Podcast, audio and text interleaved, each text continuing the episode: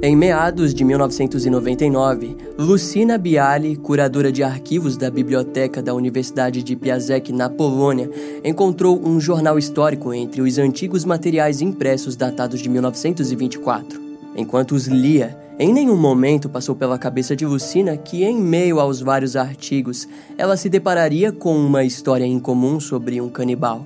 Lucina se fascinou pelos detalhes mórbidos e decidiu levar aquele pequeno pedaço brutal da história para uma conferência, onde apresentou a história com um novo título: O Canibal Esquecido.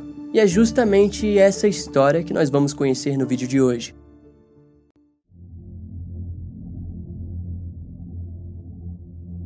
O caso começa por volta da uma hora da tarde do dia 21 de dezembro de 1924, quando um cocheiro da cidade de Munsterberg ouviu gritos vindo da rua Stalwoa. Ao se direcionar para a rua, o homem avistou um sujeito gritando e cambaleando em sua direção. Quando ele acalmou o jovem, o mesmo se identificou como Vincent Olivier. Visivelmente ferido, antes de desmaiar, o garoto disse que o papá havia o atacado com uma picareta. O cocheiro de nome Gabriel ficou abalado com a alegação, pois o tal papá se tratava de Carl Denk, um morador respeitado e até mesmo adorado do bairro. No entanto, ele não poderia ignorar a imensa quantidade de sangue que escorria do couro cabeludo de Vincent. Daquele modo, Gabriel correu até a delegacia, onde relatou o ocorrido. Munsterberg era uma cidade que na época contava com mais de 8 mil habitantes rurais. E além do mais, não era um lugar violento. Na verdade, a maioria da população se conhecia devido às missas e rituais religiosos que ocorriam frequentemente na região. Vale ressaltar que o próprio Karl Denk também era um dos membros mais ativos na igreja e na comunidade. Diante esses fatos, quando Vincent foi interrogado pelo delegado, a vítima contou que havia recebido uma proposta de Carl o caridoso homem teria o pedido para escrever uma carta para ele, já que, embora fosse um homem humilde, ele não sabia nem ler ou escrever. Como Vincent era um morador sem teto e conhecia a reputação de Crow, ele decidiu aceitar a proposta. No entanto, compartilhou com o delegado que Crow o pediu para escrever a frase: Adolf, seu gordo desleixado. Vincent achou aquilo estranho e antes que pudesse terminar de escrever a frase, ele viu a sombra de algo afiado vindo em sua direção. Então, o garoto contou que por pouco conseguiu esquivar a tempo de receber apenas um corte profundo de 8 centímetros de comprimento e 2 centímetros de largura. Em seguida, entrou em uma luta corporal contra Carl e conseguiu fugir pela porta da frente da residência. Ao ouvir essa história, o delegado se provou incrédulo. Em contrapartida, um médico da polícia disse que estava preocupado, pois aquele corte evidentemente foi feito por uma arma afiada e empunhada para matar. O delegado, no entanto, acabou decidindo por prender Vincent sob a acusação de vadiagem. Mas, quando o caso foi a tribunal, o juiz da cidade analisou as circunstâncias e disse que uma investigação mais profunda deveria ser feita em nome das alegações do suspeito. Embora fosse contra a vontade da polícia, eles foram até a residência de Kroll e o levaram para interrogatório. Lá, Kroll contou ao delegado que havia dado a Vincent uma esmola, mas mesmo assim o sujeito tentou roubá-lo e a sua atitude o fez atacar com uma picareta. Pois bem, essa alegação fez com que uma investigação oficial na cena do crime fosse feita. O procedimento era comum e assim Kroll foi enviado para uma cela, onde aguardaria os resultados da investigação do dia seguinte. Entretanto, no anoitecer do mesmo dia, o sargento Polk rondava as celas quando encontrou Carl Denk enforcado. O adorável homem da comunidade havia se matado com as fronhas da cama de sua cela. Aquela notícia deixou os investigadores e principalmente o delegado preocupados. Afinal, por qual motivo Crow se mataria? Com isso, um mandado de busca foi imediatamente solicitado, e nos próximos dias o mundo conheceria os crimes de Carl Denk, o canibal. Cerca de quatro dias depois do estranho suicídio de Carl Denk, o mandado que garantia o poder da polícia para vasculhar a casa do homem foi obtido. A força policial, no entanto, não esperaria que encontraria um verdadeiro show de horrores dentro da residência do homem dito como humilde. Mas, de acordo com o relatório do chefe do Instituto de Medicina Legal de Breslau, Friedrich Petruski, as primeiras descobertas feitas na casa de Denk durante a busca foram ossos e pedaços de carne. Esses últimos estavam em uma solução salina encontrada em um tambor de madeira. Havia ao todo 15 peças com pele, duas partes do peito fortemente peludas. O tronco foi cortado ao meio, três dedos acima do umbigo. Seu limite lateral é a escápula anterior. No pedaço da parede abdominal anterior, o meio do umbigo é visível. As restantes peças pertencem às partes laterais e traseiras. O maior tem cerca de 40 por 20 centímetros de largura. Particularmente impressionante, o ânus muito limpo com partes grandes de ambas as nádegas. O relatório original é suficientemente grande para que, no fim, você passe a considerar Jeffrey Dahmer apenas um escoteiro de verão perto de Carl Denk. Na residência do criminoso, as evidências de partes humanas garantiam a certeza de que os corpos haviam sido desmembrados depois de suas mortes. Porém, torsos e dorsais apresentavam cortes profundos e, em alguns casos, havia a ausência de pele e músculos. Em outros casos, tinham dorsais que faltavam apenas a cabeça ou órgãos sexuais, fazendo com que não fosse possível garantir quando foram cortadas. Na dispensa, chegaram a ser encontrados mais três potes do tamanho médio contendo carne cozida, parcialmente coberta por pele e cabelo humano. Alguns potes estavam apenas pela metade, mas haviam vestígios de que um dia estiveram cheios.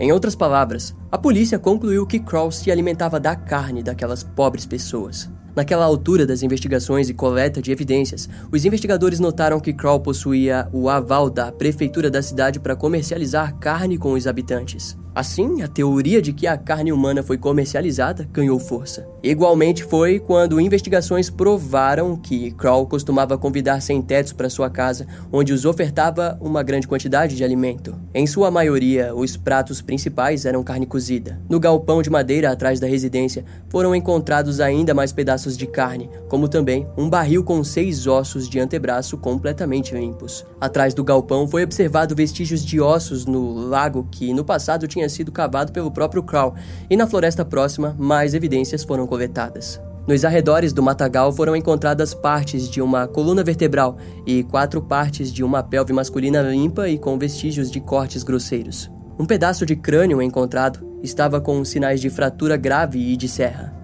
A maioria dos ossos coletados apresentavam cortes, indicando que algo afiado foi usado no momento de limpá-los. Nos pontos onde haviam as circulações, os cortes basicamente não eram visíveis, provavelmente pelo fato do criminoso ter usado uma faca ou serra menor. Quanto maior era o pedaço encontrado, maior seria os vestígios de cortes grosseiros. Na primeira semana de buscas, a polícia concluiu que pelo menos oito pessoas foram mortas, desmembradas e devoradas pelo criminoso. Algum tempo depois, foi encontrado o diário de Kroll, onde ele escreveu o nome de 30 pessoas diferentes. Entre as possíveis vítimas, haviam dois de 20 a 30 anos e um de 30 a 40 anos. Em sua maioria, as vítimas já estavam na casa dos 50 para cima. Investigações posteriores acreditavam que, através das análises dos ossos, houve somente uma vítima abaixo dos 16 anos e que, por algum motivo, não foi mencionada na lista. Curiosamente, a lista também contava com o nome de sua quase última vítima, Vincent Olivier. Consideravelmente mais reveladora foi a coleção de dentes de Denk. Recebemos um total de 351 dentes. Estes foram encontrados num saco de dinheiro e em duas caixas de lata, nas quais estava escrito pimenta e sal, bem como em três sacos de papel, que se destinavam a guardar pimenta. Eles foram parcialmente separados de acordo com seu tamanho. Os molares estavam no saco de dinheiro, enquanto os outros nas duas caixas e no saco de papel. Em outro saco de papel estavam dentes que provavelmente pertenciam a uma única pessoa, e em um terceiro saco foram encontrados três incisivos inferiores com estrutura fortemente atrófica. Este provavelmente veio de um indivíduo idoso. Todos os dentes, com exceção de seis, estavam bem preservados. Escreveu Frederic Petruski. Naquela altura, por conta do grande número de dentes, pelo menos 20 vítimas estavam confirmadas além do diário. Posteriormente, esse número foi aumentado para 25 depois que ficou concluído que muitas vítimas possivelmente eram idosas, o que significa que possuíam menos dentes na boca. O processo de extração dos dentes das vítimas parece ter sido especial para Carl Denk, pois em muitos deles haviam vestígios de tentativa de arrancá-los com segurança. Alguns acreditam que os maxilares foram intensamente cozidos para a retirada dos dentes. Em todo o relatório, a parte mais mórbida é a de que apenas o canibalismo não era o bastante para Carl.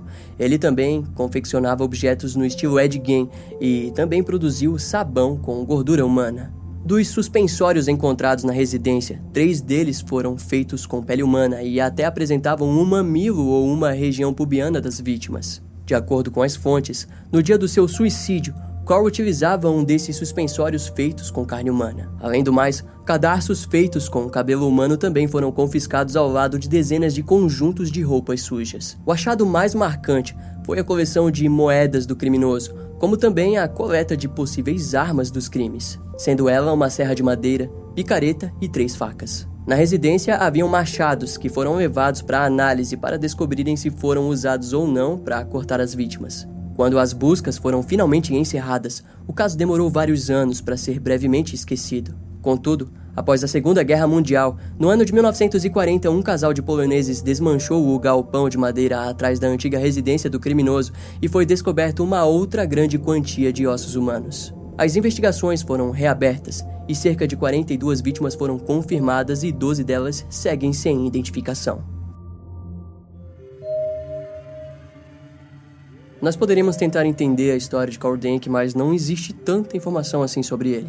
De acordo com as fontes, ele só foi aprender a falar aos seus seis anos de idade e seus professores o descreviam da seguinte forma: muito obstinado e sem respeito pelos professores. Ao envelhecer, Carl nunca foi visto com mulheres e sequer demonstrou interesse em assuntos relacionados à sexualidade. Há quem o descreva como assexuado. Seus familiares, quando entrevistados, relataram que Carl nunca demonstrou sentimentos e alguns escritores o descreveram como uma criatura sem graça. Seu irmão, no entanto, relatou que um dia o viu comendo cerca de 2 quilos de carne sozinho. Quando o seu pai morreu, o seu irmão mais velho o sustentou compartilhando o dinheiro da família. Porém, Carl o gastava com compras de terrenos para cultivo. Sua tentativa de criar terras férteis acabou sendo falha e ele se viu na pobreza rapidamente. Algum tempo depois, Kroll comprou a residência na rua Stalwoa, mas a perdeu para a inflação e permaneceu anos lá, enquanto também recebeu o aval para comercializar carne de porco e se tornou conhecido pelos moradores locais. No decorrer do tempo, o seu trabalho na igreja e sua forma doce de tratar os moradores e crianças o rendeu o apelido de Papá Denk. No ano de 1906, ele abandonou o seu trabalho na igreja e passou a viver apenas em casa. Essa mudança repentina e seu afastamento da comunidade provavelmente ocorreu porque naquele período ele cometeu seus primeiros assassinatos. Segundo as fontes, sua primeira vítima foi Ida Launer, morta no ano de 1903. Seis anos depois, a sua próxima vítima foi Emma Sender, de 25 anos. Na época, o funcionário do matadouro, Edward Trautmann, foi considerado culpado do seu assassinato e só foi liberado dois anos depois do suicídio de Carl Denk. Quando o perfil do criminoso é analisado de maneira mais fria, Crow é descrito como um homem egoísta e com deficiência intelectual, que não possuía a capacidade de entender as leis da sociedade. Ao que parece, Crow não desejava necessariamente causar dor em suas vítimas, mas sim apenas suprir sua necessidade de fome por carne humana. Vale ressaltarmos que o sujeito se desenvolveu em uma época de fome pós-guerra, onde também sofreu diversos fracassos em sua vida, e histórico esse que começa na escola e que o seguiu até os negócios da família. Após a morte de Crow, mais dois homens sem teto procuraram as autoridades para relatar que foram vítimas do criminoso que por pouco escaparam de suas mãos. Curiosamente, essas duas histórias eram conhecidas pelos vizinhos de Carl, que disseram que um daqueles homens relatou que foi convidado para escrever uma carta quando simplesmente foi recebido com uma coleira de metal ao redor do pescoço. Ambos não relataram suas histórias à polícia, provavelmente devido às suas posições sociais como sem-teto, mas vale darmos atenção no fato de que os vizinhos sabiam das histórias e, mesmo assim, ignoraram. Em contrapartida, foi observado que alguns vizinhos reclamavam do cheiro forte que vinha da casa de Crow, mas nunca procuraram a polícia. O motivo estava devido à época da inflação que assolava o país e os moradores acreditavam que Crow matava cachorros, ato que na época era comum, mas ilegal. Mais tarde, alguns vizinhos surgiram para contar aos jornais e para a polícia sobre os dias que viram Crow caminhando com baldes cheios de sangue mas não acharam esquisito, já que ele era dono de um comércio de carne da cidade. Testemunhas posteriores disseram que eram acordadas durante a noite com sons de marteladas e serras, mas acreditavam que Carl estava apenas fazendo o seu trabalho árduo serrando carne de porco. O ponto mais curioso era de que algumas pessoas relataram que Carl costumava vender roupas gastas e sapatos de vez em quando, alegando que eram dele. Depois que os crimes foram relembrados, o prefeito de Ziebski, Tadeu Wolski, para lidar com o problema que a imagem do desajustado Denk havia causado na pequena comunidade, decidiu o dar um pequeno espaço no museu da cidade. Vamos pensar como podemos explorar o canibal. Talvez em nosso museu de bens domésticos no prédio da prefeitura possamos dar a ele um canto. Talvez devêssemos marcar o lugar onde ele morava, embora não queiramos perturbar os atuais e pacíficos residentes da rua Stalwoa. Foi o que disse o prefeito. No fim, a contagem de vítimas de Carl chega aos 42 mortos, sendo 12 deles nunca identificados. Seus crimes teriam se iniciado em 1903 e seguiram por pouco mais de duas décadas. Naturalmente, o caso foi esquecido pela cidade e foi relembrado apenas em 1999, graças ao seu encontro com a curadora Lucina Bialy, da Biblioteca da Universidade de Piasecki, na Polônia. Ela trouxe a história do canibal de volta à vida, sendo o último registro da vida de Carl a foto do seu corpo no caixão e dos ossos de suas vítimas. Esse caso vai ficando por aqui. Eu espero que você tenha gostado. Não esquece de me seguir nas outras redes sociais. Meu Instagram é brian.m, com dois M's, E-M-M-E. E não deixe de conhecer o meu canal no YouTube com os episódios mais recentes que irão demorar um pouco mais para vir aqui pro podcast. Eu vou ficando por aqui, até a próxima e tchau.